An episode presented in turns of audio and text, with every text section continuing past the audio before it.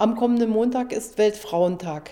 Der Tag würdigt die vielen mutigen Frauen, die sich erfolgreich und gegen große Widerstände für die Gleichberechtigung der Frauen in der ganzen Welt eingesetzt haben.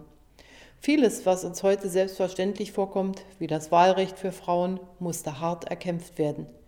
Der 8. März mahnt uns aber auch, immer wieder kritisch zu hinterfragen, was noch fehlt auf dem Weg zur Gleichstellung der Geschlechter.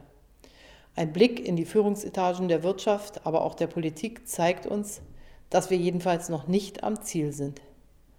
Das Motto der Vereinten Nationen heißt in diesem Jahr Frauen in Führungspositionen für eine ebenbürtige Zukunft in einer Covid-19-Welt und ist damit sehr treffend gewählt.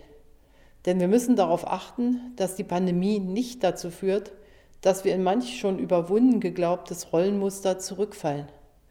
So sind es doch wieder vermehrt Frauen, die den Spagat zwischen Homeschooling, Kinderbetreuung und dem eigenen Beruf meistern. Und es sind vor allem auch Frauen, die mit ihrem unermüdlichen Einsatz in sozialen und Pflegeberufen derzeit besonders gefordert sind. Über 75 Prozent der Beschäftigten im Gesundheitsbereich, von ärztlichen Praxen und Krankenhäusern über medizinische Labore bis hin zu Apotheken, sind Frauen. In den Führungspositionen finden sich hier dagegen nur knapp 30 Prozent Frauen. Es kann nicht sein, dass Frauen unsere Gesellschaften maßgeblich tragen und gleichzeitig nicht gleichberechtigt an wichtigen Entscheidungen in Politik, Wirtschaft und Gesellschaft beteiligt sind. Auch deshalb hat die Bundesregierung Anfang dieses Jahres Regelungen auf den Weg gebracht, die das ändern sollen. Zum Beispiel muss es in den großen Unternehmen ab vier Vorstandsmitgliedern mindestens eine Frau geben. Ich bin sicher, diese Frauen werden sich finden und ihre Benennung wird die deutsche Wirtschaft nur stärken.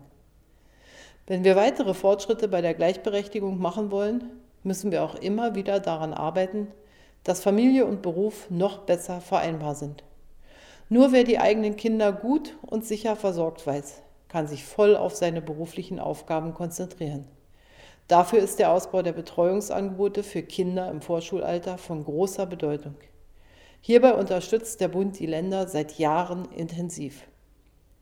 Bei all unseren Bemühungen geht es um nicht mehr, aber auch nicht weniger als um gleiche Chancen von Männern und Frauen, um echte Gleichstellung. Die Talente und Blickwinkel beider Geschlechter sind von enormer Bedeutung, gerade jetzt während der weltweiten Pandemie. Deshalb brauchen wir Parität in allen Bereichen der Gesellschaft. Dazu gehört auch, Frauen müssen endlich so viel verdienen können wie Männer.